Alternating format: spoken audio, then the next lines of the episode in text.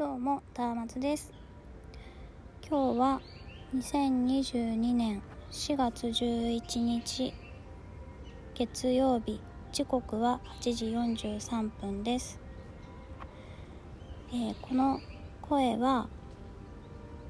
えー2022年10月17日から23日に京都のギャラリー平野で行われる暮らしの断片展に向けた声の声になります。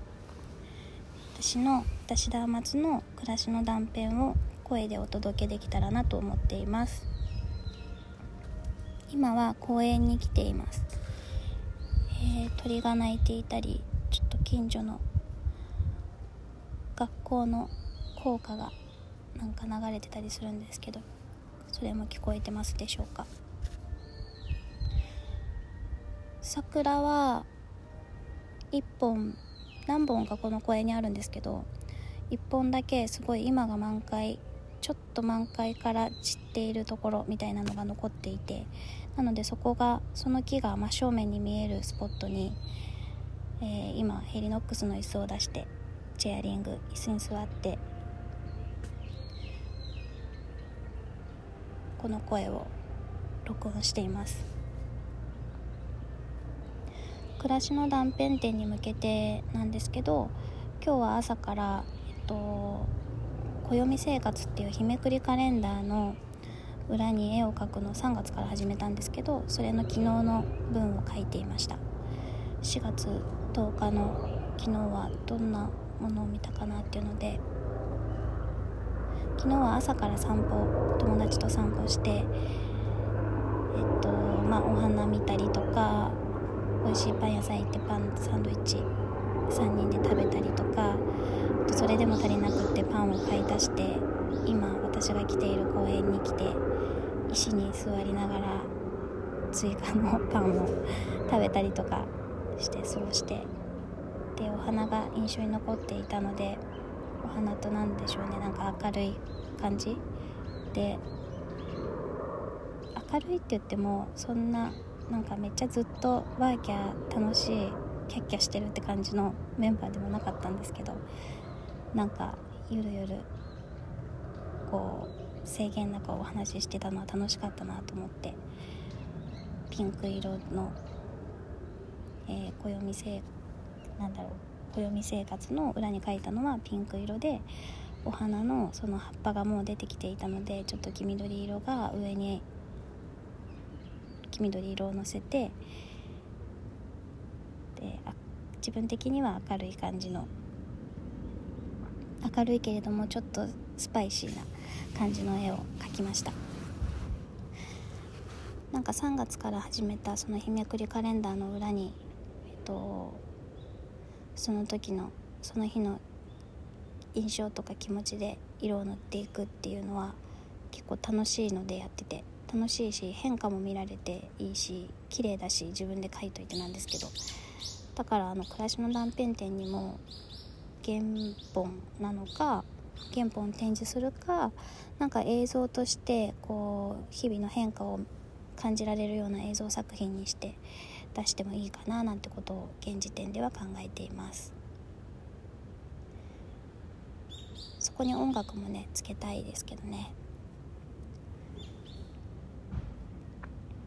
その月のなんか月ごとの音楽とかつけられたら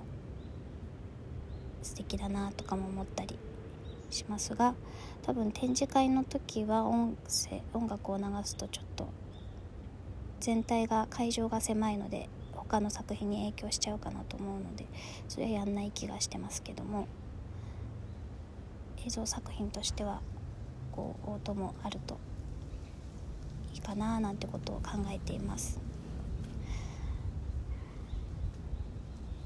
えーあとはこの週末は日立の茨城県日立の海に行ってきたんですけど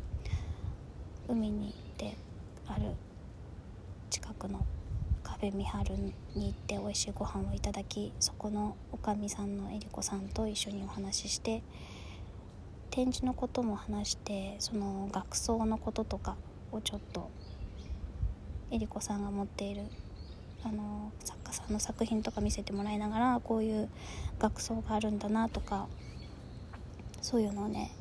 お話ししながら学なんか作りながら学んでいる感じですね。だから今度またあの新宿の世界堂とか行ってってみてどんなものがあるのかとかちょっとそこからイメージを自分の学装する時の展示のイメージを決めていこうかなというふうに思っています。決めないかなまだ。膨らます感じで。でこの前の前回の声の時にあの展示する時はもう過去の自分の作品を展示することになるっていうのがっていうふうに思ったんですけど今の時点ではこうねなんかずっと本当暮らしの断片として作品をずっと作り続けてるからなんか絶え間ないんですよね。だから作品展示会の最中も直前もずっともう永遠に描いているし何か作ってるんだと思うからなんかどの時点までのものを展示する展示とするかみたいな区切りをねなんかいつにするんだろうっていうのを思ってて、まあ、以降今の時点で考えてるのは私誕生日が8月7日で花の日なので8月7日までの作品をで区切りにしてそこまでのものでこう作品そこまでに書けたものでそこから作品の加工とかなんか形にしていく作業というかそういうまあ、書いた後も何かやることあるので学装とかプリントとかなん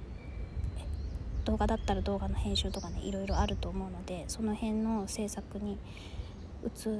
8月7日を区切りにしてまた移っていくみたいな感じにしようかなって今のところは考えています。そんな4月11日の朝でした。聞いてくれてありがとうございました。ではまた。